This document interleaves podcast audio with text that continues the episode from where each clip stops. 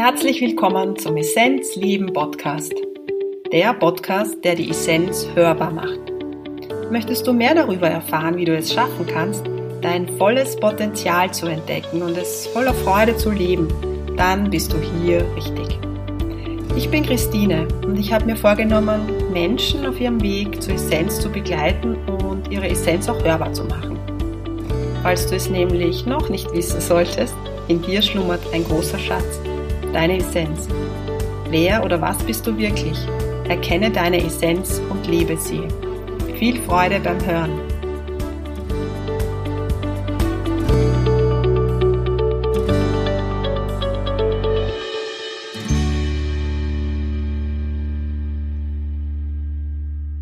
Ich freue mich, dass du wieder dabei bist, die Essenz hörbar, der Essenzleben Podcast. In der heutigen Episode gibt es ein Interview mit der wunderbaren Sabine Brosche. Sie lebt in Australien, unterstützt Menschen auf ihrem Weg, ja, in ihre Kraft zu kommen. Sie ist Künstlerin, psychologische Beraterin und liebt die Natur. Und ja, ich habe einen ganz besonderen Zugang zu ihr, weil sie mich auch immer wieder auf meinem Weg unterstützt und freue mich heute ganz besonders, dass sie zu Gast ist. Wir sprechen über Sabines Arbeit, über ihren Zugang zum So-Sein, zur Essenz und wir lassen uns auch auf das Thema Beziehung ein. Wie darf Beziehung sein? Was dürfen wir uns erlauben? Wie wahr dürfen wir sein? Ja, ich wünsche dir ganz, ganz viel Inspiration bei dieser heutigen Episode.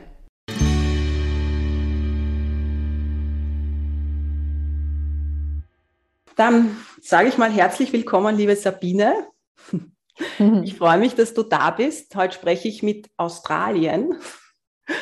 Und ich freue mich, dass wir es geschafft haben. Ja, welcome to Essenz Leben Podcast. Danke dir. Ich freue mich, hier zu sein ich stelle am Anfang immer so meine Interviewgäste vor, so diesen Bezug, den ich habe, weil ich suche ja nicht nach Gesprächspartnern, sondern das findet sich. Und ich erkläre dann auch immer so mein, meine Faszination an der Person. Und bei dir war es so, dass, dass ich ähm, ein Foto von dir gesehen habe. Das war in einem Newsletter. Und gespürt habe, aha, da ist jemand, der andere auf ihrem Weg unterstützt, in ihre Kraft zu kommen, so nenne ich es mal, und habe gemerkt, ah ja, die kann mir auch helfen. Oder da gibt es auch sowas wie eine Frequenz, die mich unterstützt. Und genau, und dann haben wir uns getroffen. Ja, ich glaube, es war dieses bewertungsfreie Feld, das du anbietest, wo man hineingeht, wo man spürt, dass alles sein darf. Das ist ja so ein Thema von mir, dieses so sein dürfen das hat mir geholfen, noch mehr zu erkennen, dass wir auch die Seiten, die wir dunkel nennen, vielleicht, ja, oder Schattenseiten, dass die auch ähm, eine sehr liebevolle Qualität haben, wenn wir sie mal anschauen. Ja? Und das war so mein Zugang. Du hast ja auch schon intensive Prozesse hinter dir und wir haben vorher so überlegt, na ja, was ist denn jetzt so unser Topic in der Podcast-Episode? Gibt es ein Topic? Und für mich war ganz klar, dass ich mal so ein bisschen auch deinen Weg kennenlernen möchte. Es ist immer so meine Faszination am anderen. Hm, wie hat es denn der andere geschafft, seine Essenz so zum Strahlen zu bringen? Und das ist ja bei dir wahrnehmbar, dass die Essenz leuchtet. Und so ist meine erste Frage, was kommt da so bei dir? Wie hast du es geschafft? Also welche Highlights waren da, mhm. Ähm, mhm. dass du so in, die, in deine Kraft gekommen bist? Ja, so dein Weg bisher? Hm. Ja, also wenn du das so fragst, das Erste, was gleich kommt, ist, dass ich so mich sehe als junge Frau, 19, 20, 21 und dass ich sehr von äh, Depression und unter Ängstlichkeit gelitten habe. Hm. Sehr stark. Und und ich hatte dann das Glück, dass ich Menschen kannte, die mich da auf den richtigen Weg geführt haben. Und ich hatte dann schon sehr jung einen sehr guten Therapeuten kennengelernt, der mehr macht als nur Psychotherapie, wo auch das Spirituelle mit dabei war, mhm. wo der Humor mit dabei war, wo die Therapie mit dabei war. Und das war alles sehr äh, lebendig, sehr offen und sehr anders. Ich kannte sowas nicht. Mhm. Ich komme von einem sehr traditionellen Hintergrund. Und es hat mich fasziniert, dass Menschen so miteinander sind, so miteinander nahe sind, sich offen unterhalten, sich offen begegnen. Und da hatte ich sehr viel Glück, dass ich hm. diesen einen Menschen getroffen habe und durch diesen Therapeuten bin ich noch anderen begegnet, also spirituellen Lehrern. Und ich habe, glaube ich, so, wenn ich mich nicht irre, vier ganz wichtige Menschen, also vier ganz wichtige Lehrer und Mentoren getroffen, mhm. mhm. mit denen ich lange äh, gereist bin, von denen ich gelernt habe. Mhm. Magst du die sagen? Also die, der ja. mich interessieren. Mhm. also der, mein erster Therapeut ist aus Berlin, der heißt äh, Martin Röbeau, der hat ein Zentrum in Berlin und Danach habe ich einen spirituellen Lehrer getroffen, der heißt Dinesh Yukov. Der reist in ganz äh, Europa und Deutschland herum und macht da seine Arbeit. Das sind aber alles Menschen, die nicht online präsent sind. Die hm. machen einfach, was sie machen. Und Menschen finden sie durch hm. Hörensagen. Hm. Ja. Und dann hatte ich noch einen Lehrer, Mischka, der ist aus den USA. Und dann hatte ich noch einen wichtigen Lehrer und der heißt Paul Lowe. Und diese Menschen haben mich einfach sehr beeinflusst, auf eine gute Art und Weise zu sehen, ach, es gibt ja noch was anderes. Es gibt andere Lebensweisen, andere Wahrheiten, hm. andere hm. Lebendigkeiten. Hm. Und äh, ja, und ich bin viel gereist, habe viel ausprobiert, habe viele, habe viel gelernt von ihnen mhm. und hatte dann den Wunsch, das, was ich gelernt habe, an andere Menschen weiterzugeben. Mhm. Was du ja jetzt auch machst. Ja, ja.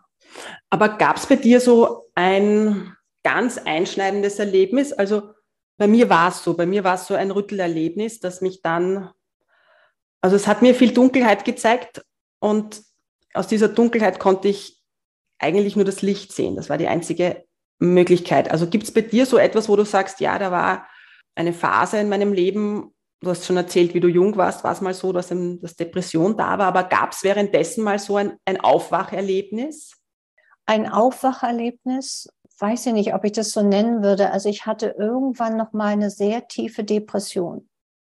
Und es war kurz nachdem meine, äh, meine Mutter Selbstmord begangen hat. Die war auch an Depressionen erkrankt und konnte sich einfach nicht erholen. Da hat nichts funktioniert, keine Therapie, keine Medikamente. Mhm. Und das hat mich nochmal so sehr in die Tiefen gestürzt, in die eigene Depression gestürzt. Mhm. Und da hatte ich das Gefühl, da ging es ganz tief in die Depression, in die Dunkelheit, in die tiefste Hoffnungslosigkeit. Hm. Und fast so ein Gefühl wie, als ich dann da angekommen bin, ganz, ganz, ganz unten in der Hoffnungslosigkeit, auf dem Boden, da gab es dann nur, also entweder ich begehe jetzt auch Selbstmord oder ich stehe auf und lebe mein Leben. Hm. Und da hatte ich richtig so ein Gefühl wie, hm. das, das stand so auf der Schneide. Hm. Ja, was, was mache ich jetzt? Und da hatte ich so eine Erkenntnis, das klingt vielleicht merkwürdig für andere, aber für hm. mich war es ganz wahr, dass es in mir einen Teil gab, der glaubte, wenn auch ich Selbstmord begehe, dann zeige ich meiner Mutter dass ich ihr loyal bin, dass ich sie liebe und dass, dass ich ihren Weg würdige. Und das hm. klingt vielleicht erstmal merkwürdig oder unlogisch, hm. aber das war so. Mhm. Ich, wenn ich ihr folge, ihrem hm. Weg folge, heißt es, dass ich sie liebe. Und mhm. das habe ich erkannt auf dem Boden der Hoffnungslosigkeit, dass oh. das nicht stimmt. Mhm. Ja, dass das nicht wahr ist. aber es, es war eine Zeit lang in dieser Tiefe, in dieser Dunkelheit, war das ganz wahr. Ich war mhm. davon überzeugt. Das heißt, das Erkennen, das war jetzt nicht irgendetwas von außen, das dich dann unterstützt hat, sondern das war das eigene Erkennen, dass dieser Glaubenssatz nicht stimmt. Ja, und ich glaube, dass die, ich hatte ja da schon hm, viele Jahre mit Erfahrung und schon an mir gearbeitet und es hatte mich sehr überrascht, dass es mich nochmal so tief in die hm. Depression reißt, mhm. ja.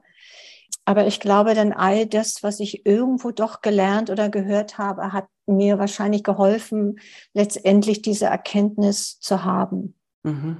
Und dann bin ich wirklich, also im wahrsten Sinne des Wortes, ich war äh, ja im Bett, also ich weiß nicht, wie viele Wochen, mir kam es wochenlang vor, in der Depression wollte ich einfach nur im Bett sein.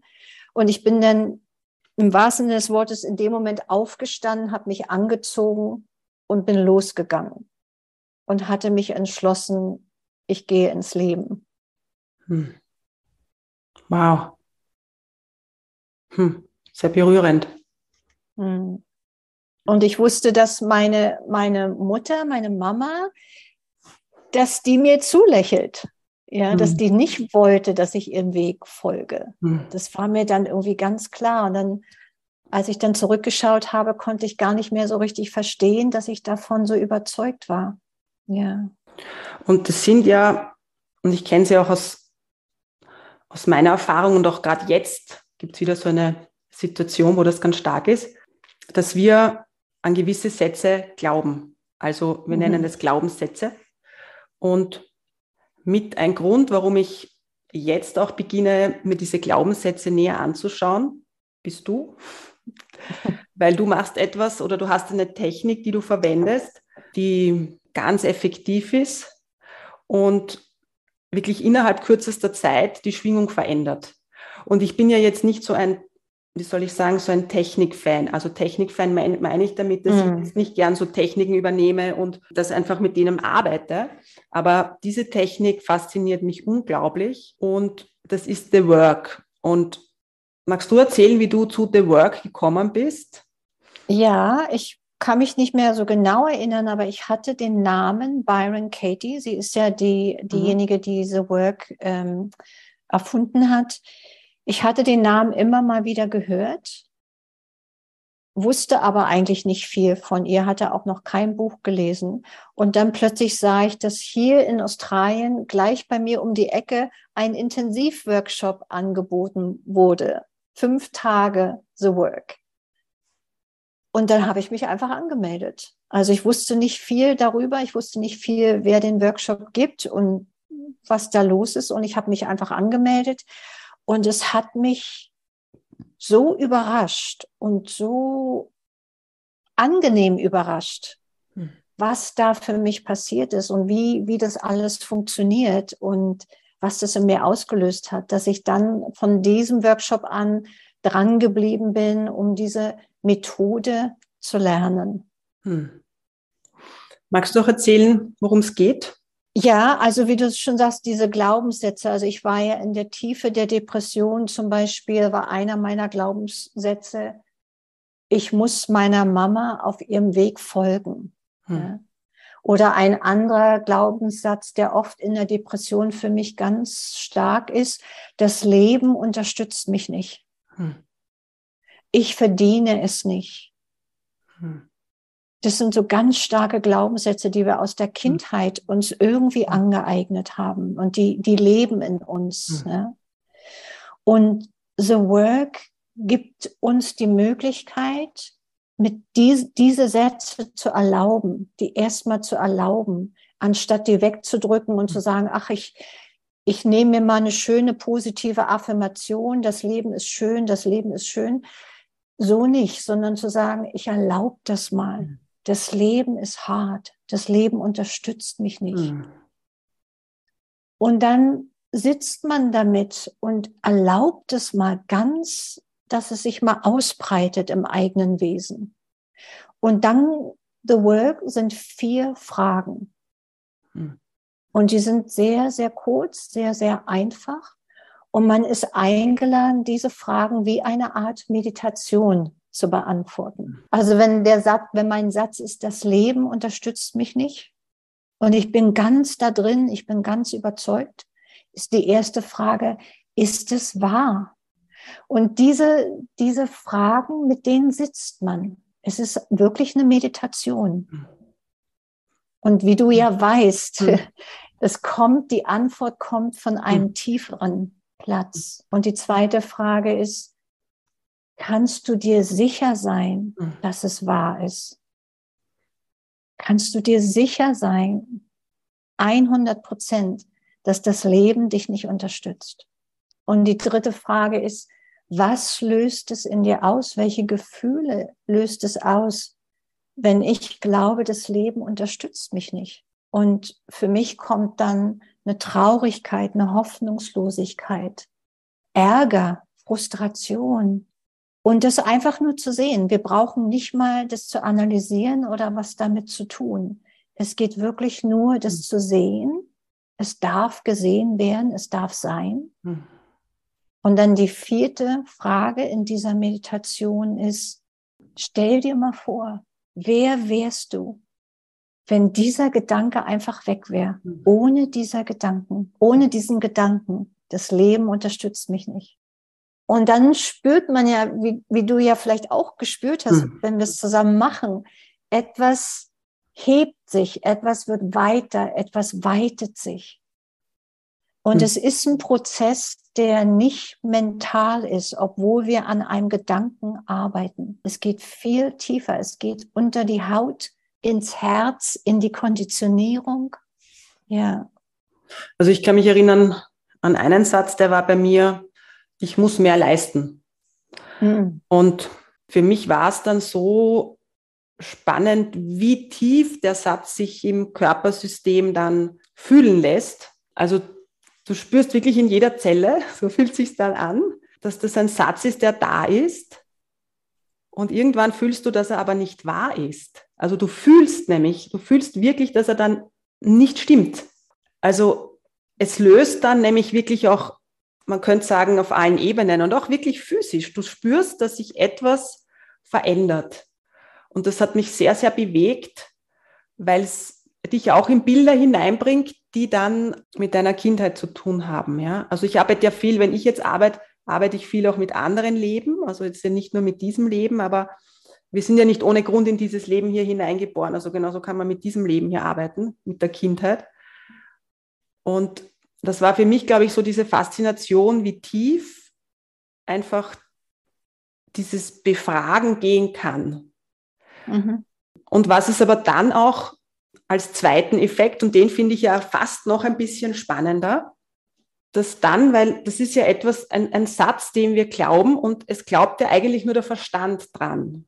Und dass wir dann dem Verstand nicht böse sind in dem Sinn, sondern dass wir dann sagen, das ist aber auch ein Teil von uns, mhm. den, wir, den wir annehmen. Du weißt, was ich ja. meine.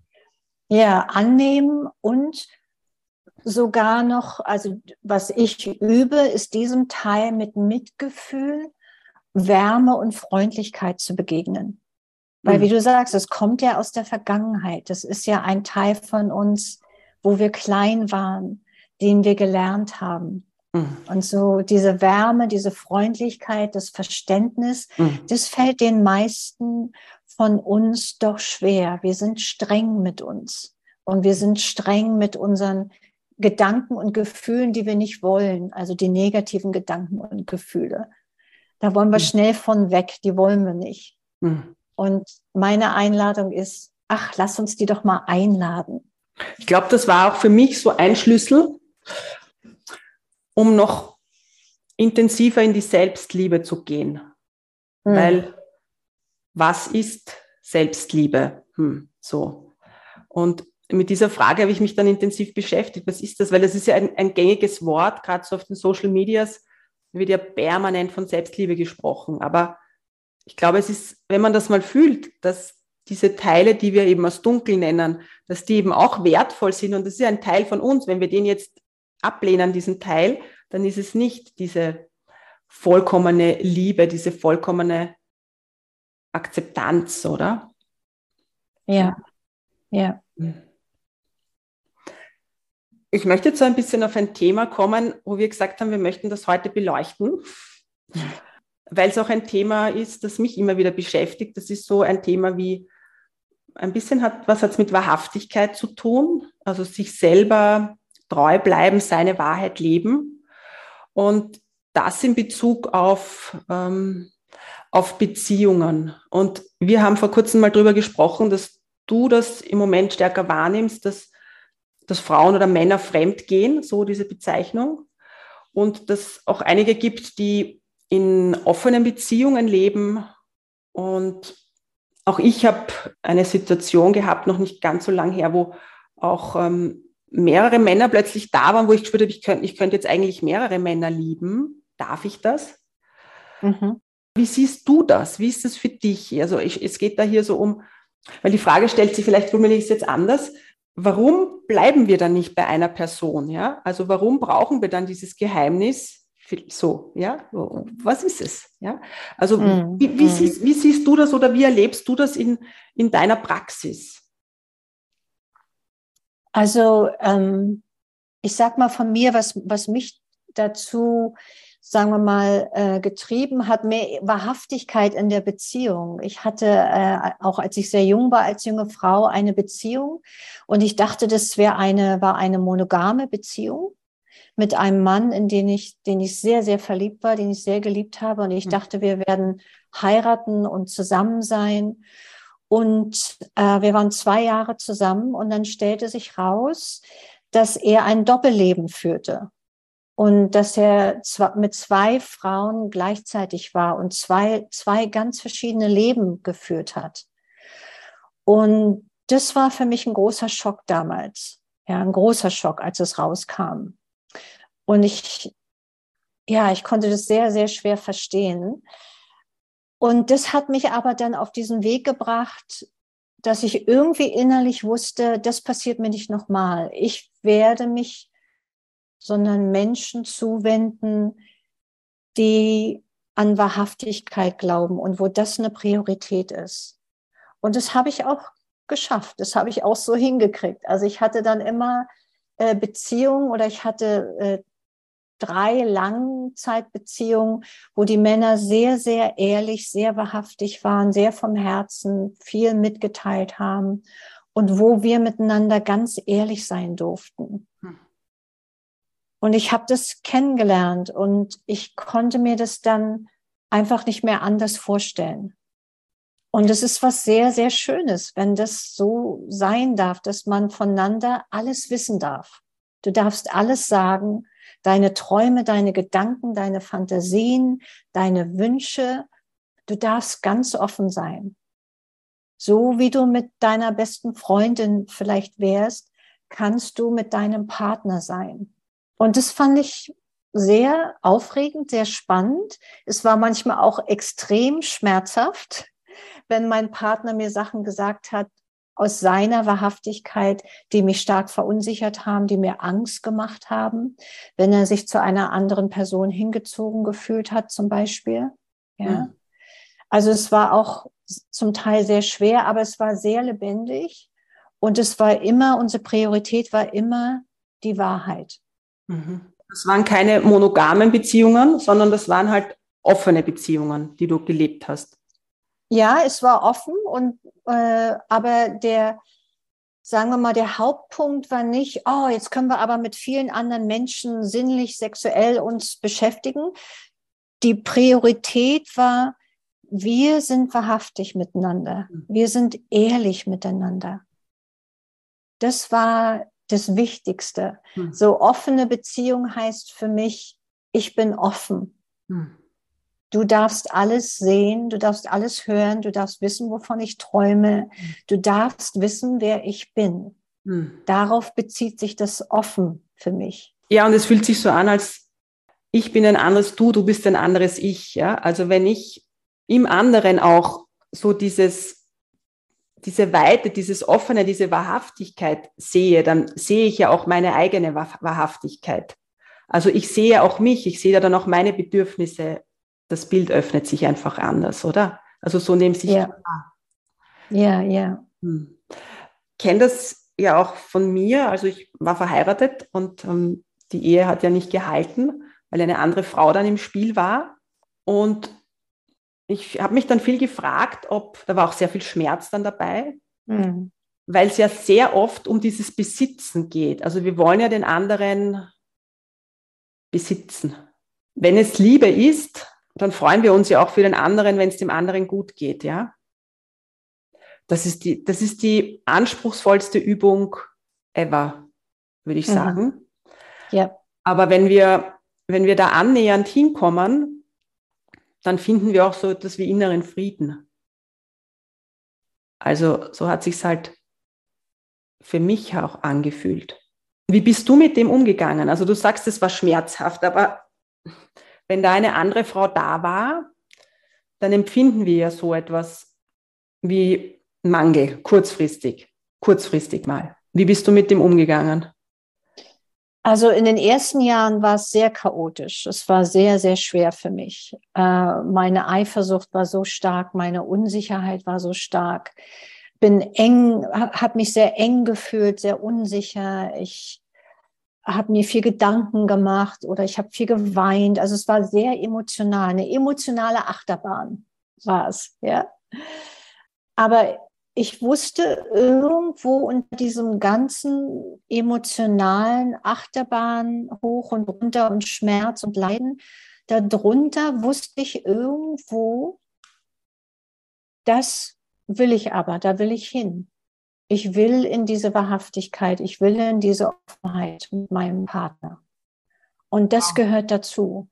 Ja. Und es war schon manchmal sehr, sehr schwer. Ja. Also wenn mein Partner, ich weiß noch eine Situation, die war besonders schwer, wo mein Partner hatte jemanden kennengelernt, zu dem er sich hingezogen gefühlt hat. Und wir hatten halt diese, diese Vereinbarung, wir sagen uns alles und der andere darf dem nachgehen, ja. Und mein Partner hatte sich dann aber verliebt in diese Person. Hm. Und das war sehr, sehr schwer für mich. Ja? Also mein Verstand war in Aufruhr, meine Emotionen waren in Aufruhr, ich konnte mich da gar nicht beruhigen. Und ich musste das üben und es hat wirklich Jahre gedauert, das zu üben hm. und zu verstehen, was ist denn Eifersucht wirklich? Hm. Also mit der Eifersucht wirklich mal zu sitzen. Und Eifersucht ist ja nichts anderes als Angst. Was ist denn mein Besitz ergreifend? Nein, du gehörst mir, du darfst das nicht. Hm. Darunter ist ja Angst. Was ist denn meine Unsicherheit? Darunter ist ja Angst. Hm. Also es kommt immer von der Angst. Ich bin nicht genug. Ich reiche nicht. Die andere ist besser. Das liegt immer darunter. Hm. Und das ist nicht einfach, sich dem ähm, auszusetzen, freiwillig, sage ich mal. Ne? Mhm. Und deswegen die meisten Menschen würden das wahrscheinlich nicht gerne ausprobieren, worüber ich hier spreche, hm. weil es, es, ist schon schwer. Hm. Es hat mich sozusagen an den Kern meines äh, meiner Unsicherheit und meiner Wertlosigkeit gebracht. Genau, das ist es. Hm. Es hat mich an den Kern meiner Wertlosigkeit gebracht. Und davor wollte ich ja immer weglaufen, vor der, vor dieser Wertlosigkeit. Weg, bloß weg ja, es ist dieses, dieser, ja auch Mangel und Wertlosigkeit. Also ich fühle es auch, ne? Also ich, ich mhm. kann das gut nachvollziehen oder nachspüren, wie sich anfühlt. Und äh, das, warum ich darüber spreche oder warum ich auch Leute einlade, darüber zu sprechen, auch mit meinen Klienten, weil ich eben sehe, dass sich viele Menschen auch wenn sie in einer Beziehung, in einer monogamen Beziehung sind, doch immer mal wieder zu anderen Menschen hingezogen fühlen. Es ist nicht immer sexuell, es kann auch Flirten sein, Reden sein, emotional äh, oder sind nicht sexuell. Wir fühlen uns zu anderen Menschen hingezogen. Und weil wir es nicht dürfen in der monogamen Beziehung, kommt es dann zu Heimlichkeiten mhm. und dann kommt es manchmal auch zu Affären. Und das sehe ich ganz viel so in meiner Praxis, wie das manchmal dann sogar zu Langzeitaffären kommen kann, die mehr, mehrere Monate oder sogar Jahre hm. dauern. Ja, und da steckt auch wieder die Angst dahinter, im Grunde. Also gleiches ja. Thema, auch Angst nicht zu genügen im Endeffekt. Ja. Und das ist ja. das gleiche Thema. Was für mich spannend war, also ich, ich kenne das eben auch, dieses Gefühl, mhm. dass plötzlich mehrere Männer da sind und du zu allen Liebe, nämlich wirklich tiefe Liebe empfindest.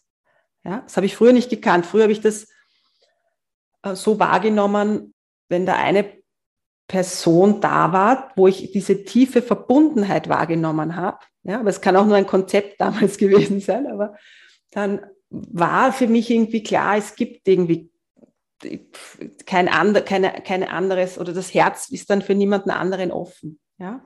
Mhm. Und was für mich spannend war jetzt, so war dieses Gefühl, es, also ich liebe Menschen prinzipiell, das ist halt einfach das, warum ich die Arbeit mache, die ich mache, aber dieses Gefühl, ich kann mehrere Männer lieben aus tiefstem Herzen auf verschiedenen Ebenen und in verschiedener Hinsicht.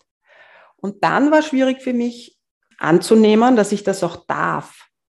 Also mhm. mir selber zu erlauben, dass ich nicht schlecht bin. Ja, also das war für mich auch ein interessanter Prozess, weil das spielt auch mit. Das ist jetzt egal, ob es Affäre ist oder ob es wahrhaftig ist und offen ist. Aber auch zu sagen, ja, aber das darf auch da sein. Ich darf so fühlen. Mm. Also, verstehst du, was ich meine? Also, das war für mm. mich so ein, ein ähm, wie soll ich sagen, dieses Mädchen, das muss ja immer brav sein. Ja, das ist so, was der Verstand sagt. Ja, und dieses, diese, ich habe so dieses Konzept gespürt, das ich davor nie so wahrgenommen habe, das plötzlich gebröckelt ist. Ja, weil wer sagt, mhm. wie ich zu sein habe? Ja, es gibt hier keinen Maßstab im Grunde. Ja, so. Und das war für mich eine Erfahrung, ähm, mhm. die wertvoll ist nach wie vor, zu sehen, ich darf auch da so sein. Ja, und wenn es als Geheimnis ist, dann ist es, kostet es auch sehr viel Kraft, weil wir ja immer etwas verdecken in uns.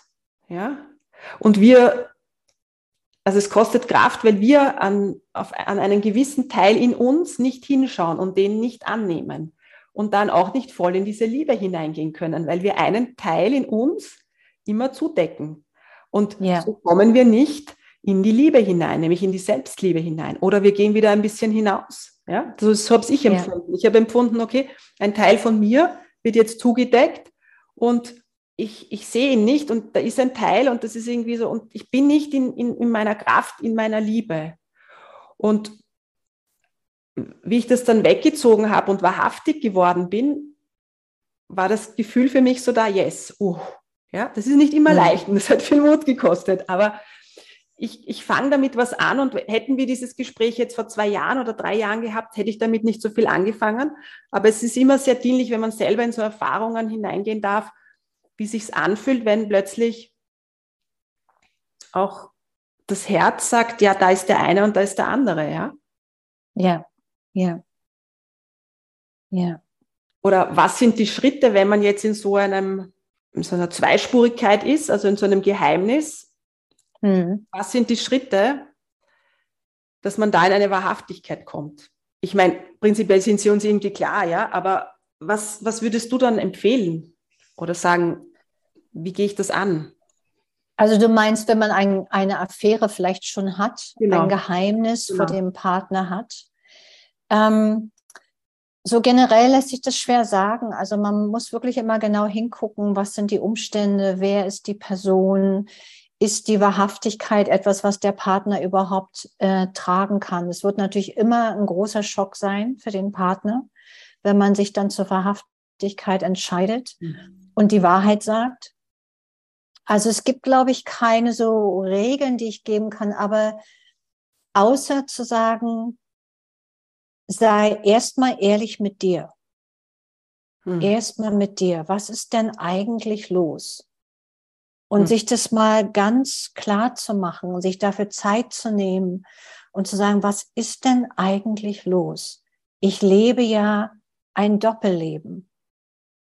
Dem sage ich das nicht und dem sage ich das nicht und da verstecke ich das, da verstecke ich das. Was, was ist denn eigentlich hier los? So, ne? Und das mal einfach nur für sich erstmal auseinander zu sortieren und für sich einzugestehen, was immer dein Geheimnis ist. Ach, ich habe eine, eine Beziehung und ich habe eine Attraktion zu einer anderen Person. So ist das. So ist das. Hm. So bin ich. Und das ist immer so der erste Schritt, die eigene Wahrheit erstmal anzuerkennen und dann zu hören, verurteile ich mich? Gibt es in mir eine kritische Stimme, die sagt, das darfst du nicht, das sollst du nicht, du bist eine Partnerin, wenn du nicht monogam sein kannst, wenn du nicht so bist, wenn du nicht so bist. Es gibt diese inneren Stimmen, die uns ja ständig verurteilen. Und das würde ich sagen, das ist so der erste Schritt, sich erstmal ganz genau wahrzunehmen, was mache ich hier eigentlich, was ist hier los, was ist denn meine Wahrheit? Das ist immer der erste Schritt. Und warum verstecke ich meine Wahrheit? Wovor habe ich denn Angst? Und was kostet es mich, jeden Tag vielleicht meinem Partner die Unwahrheit zu präsentieren? Was kostet mich das? Was kostet meistens Kraft? Und es kostet meistens Lebensfreude. Und es geht natürlich nicht nur um, sagen wir mal, Attraktion mit anderen Menschen. Das kann ja auch sein, dass jemand ein anderes Geheimnis auf einer, von was ganz anderem äh, vor seinem Partner geheim hält vielleicht einen Wunsch oder einen Traum oder eine Fantasie mhm. oder vielleicht, dass, dass man gerne noch guten Kontakt mit seinem äh, Ex hätte, mit, mit seinem äh, vorhergehenden Partner. Mhm. Man sich das aber nicht traut, weil man dem jetzigen Partner äh, nicht verletzen möchte. Mhm. Also erstmal wahrnehmen, was verheimliche ich denn und warum denn genau? Mhm das sind so immer die ersten Schritte, die ich mhm. empfehle. Ja, und ich glaube, es ist wirklich so, weil wenn du, es geht nicht nur um dieses eine Geheimnis, sondern es geht prinzipiell um etwas zurückzuhalten vor dem anderen. Ja, ja. Ja ich meine, natürlich ist eine Affäre ist natürlich eine, eine, wie soll ich sagen, ein bisschen eine, eine größere Geschichte, ja. Aber es gibt ja auch, wie du sagst, so Wünsche oder ja, einfach Bilder, die wir in unserem Kopf tragen, die wir nicht teilen, weil wir glauben, wenn wir sie teilen, dann werden wir nicht geliebt. Im Grunde läuft es ja immer auf das hinauf, hinaus, dass wenn wir uns so zeigen, wie wir sind, Affäre, irgendeine sexuelle Fantasie, whatever, dass wir dann, äh, ich sage jetzt, von der Mama und vom Papa stellvertretend, ja. nicht geliebt werden. Und da kann ich jetzt so wieder den Bogen spannen. Ähm, da ist deine Arbeit einfach auch mit The Work sowas von essentiell, also jetzt für mich auch gewesen, weil mhm. eben diese Glaubenssätze, die ganz tief liegen und die von der Familie oder von der Gesellschaft einfach wie in unser System gelegt werden, ja, dass die dann äh, auf eine sehr feine Art und Weise so eine, äh, wie soll ich das fast sagen, es ist wie so eine, die werden als Melodie eingespielt, aber du du nimmst wahr, dass es nicht deine Melodie ist, dass deine Melodie eine ganz andere ist, ja.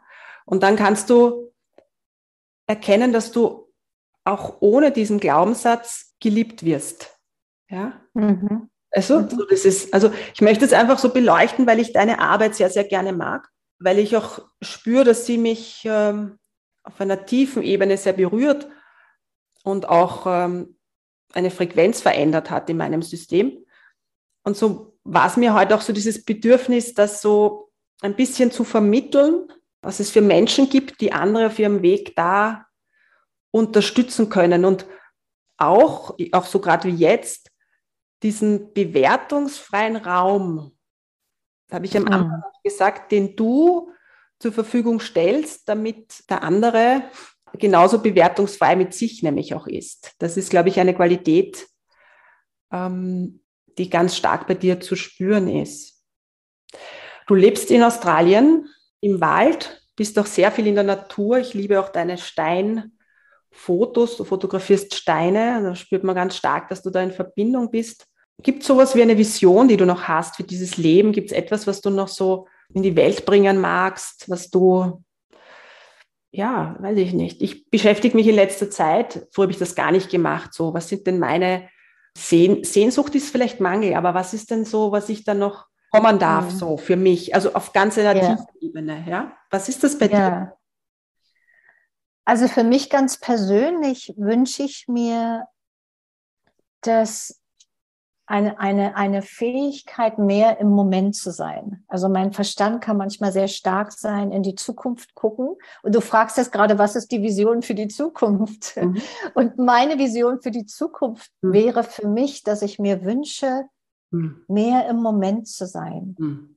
Ja, und dass ich so bemerke, wie mein Verstand so funktioniert und dass mein Verstand oft in der Vergangenheit und oder in der Zukunft ist. Und ich wünsche mir das mehr, das Hier und Jetzt. Ja.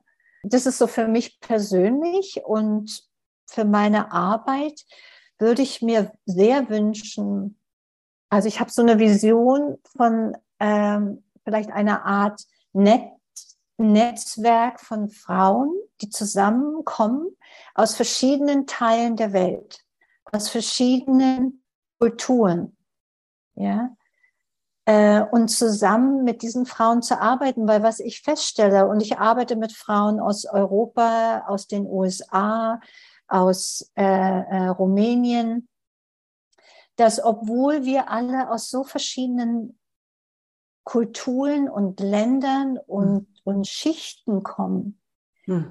es geht doch immer wieder ums selbe. Und das zu bemerken, dass wir uns doch immer wieder um diese mangelnde Selbstakzeptanz, die mangelnde Selbstannahme, die Angst vor der Wahrheit, die Angst vor der Wertlosigkeit. Mhm. Es dreht sich immer wieder darum, egal welches Problem man so anschaut. Mhm. Und ich finde es ganz spannend und auch unterstützend zu merken, ach guck mal, sogar mhm. diese Frau, die so schön ist oder die so reich ist oder die so erfolgreich ist oder die so, wer weiß was, so toll lebt, auch diese Frau hat mit ihrem Selbstwert zu tun. Mhm. Und es kann sehr unterstützend sein mhm. und, und kann sehr entspannend sein für Frauen, das zu sehen. Ach, vielleicht liegt es gar nicht an meinem Gewicht oder an meinem Geldmangel oder an wo ich lebe. Wir haben alle mhm. doch das gleiche Bedürfnis, bei uns zu Hause anzukommen. Mhm. Und hm. du sagst es so, die, unsere eigene Essenz zu leben, zu finden, zu leben. Ich glaube, das, das ist unser Bedürfnis, hm. unser Wunsch. Hm. Ja, ganz tief, aus der hm. Tiefe raus, oder? Mhm. Hm. Und du hast ja auch schon ganz viel speziell mit Frauengruppen nämlich gearbeitet. Mhm. Mhm. Ja. Mhm. Ist für mich auch spannend, weil ich habe das früher gar nie so fokussiert. Also ich habe gern gemischte Gruppen auch immer gehabt und, und jetzt habe ich eine Frauengruppe begleitet über ein paar, paar Monate und da war das, was du jetzt gerade beschreibst, auch für uns so essentiell, nämlich dieses unterschiedliche Länder, zwar nur Europa, also Schweiz, Deutschland, Österreich, ähm, unterschiedliche Schicht, unterschiedlicher Stand im Leben, ja, ob in einer großen Familie oder alleinstehend. Und so auf verschiedenen Wegen, aber dennoch so ein Ziel irgendwie vor Augen, so dieses, ähm, dieses eigene Potenzial fühlen, spüren, wahrnehmen. Mhm. Ja, so, dieses, weißt du, so. Und, und das ist dann auch so berührend. Das ist dann, war dann sehr, sehr berührend, auch das zu spüren und dann auch sich zu erhalten und im Kreis mhm. zu sitzen. Und ich spüre es ja jetzt gerade, weißt du, ich merke, es arbeitet dann noch mir, weil ich dieses Gefühl wieder wahrnehmen kann, wie tief das war, zu sagen, ich bin einfach das, was ich bin. Ich bin in meinem So-Sein und von der Gruppe gehalten zu sein. Und die Gruppe spiegelt dir, ja, genau wie du bist, nehmen wir dich. Und mhm. weil wir es auch kennen, wenn du selber einen Weg gehst, der anspruchsvoll ist, dann kannst du, hast du diese Empathiefähigkeit und das war in dieser Gruppe sehr spürbar. Deshalb finde ich diese Idee, so ein Netzwerk ja, ins Leben zu rufen oder whatever, ja, dieses, dieses Gefühl, kann ich gut nachvollziehen oder nachspüren. Liebe Sabine, wenn man mit dir arbeiten möchte, ich kann mir vorstellen, dass die ein oder andere oder der ein oder andere in Resonanz geht mit dir, deiner Arbeit. Hm. Wie kann man mit dir arbeiten? Also ich arbeite, ich lebe ja sehr abgelegen, wie du schon gesagt hast, hier im, im Wald, im Regenwald und ich arbeite hauptsächlich über Zoom, also über Video. Und es geht sehr schön und sehr leicht. Und man kann mich einfach, man kann mir schreiben, mich anschreiben. Und ich bin immer davon überzeugt, dass man sich erstmal kennenlernen, dass es gut ist, dass man sich erstmal kennenlernt. Also ich biete jedem eine äh, umsonst eine 45 Minuten Gespräch an, wo man sich erstmal einfach ein bisschen plaudert und, äh, und dann kann man eine Sitzung buchen, wenn man es ausprobieren möchte. Super schön.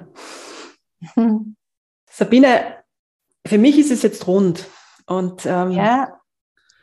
ich möchte mich bei dir bedanken, einfach jetzt für diese Aufnahme, aber auch, auch so für dein Sein, für das, was du so hm. in die Welt bringst. Und dafür danke ich dir. Hm, ich danke dir, liebe Christine. Und irgendwann mal schaffen wir das, dass du nach Wien kommst und ich habe dir versprochen, einen Apfelstrudel zu machen. Kannst du dich erinnern? Ja, aber ich glaube, du musst eher nach Australien kommen und den Apfelstrudel hier machen. Das mache ich auch. Und dann gehen wir in den Wald ein paar Tage. Alles Liebe zu dir nach Australien. Danke dir. Ciao. Tschüss. Ciao. Tschüss.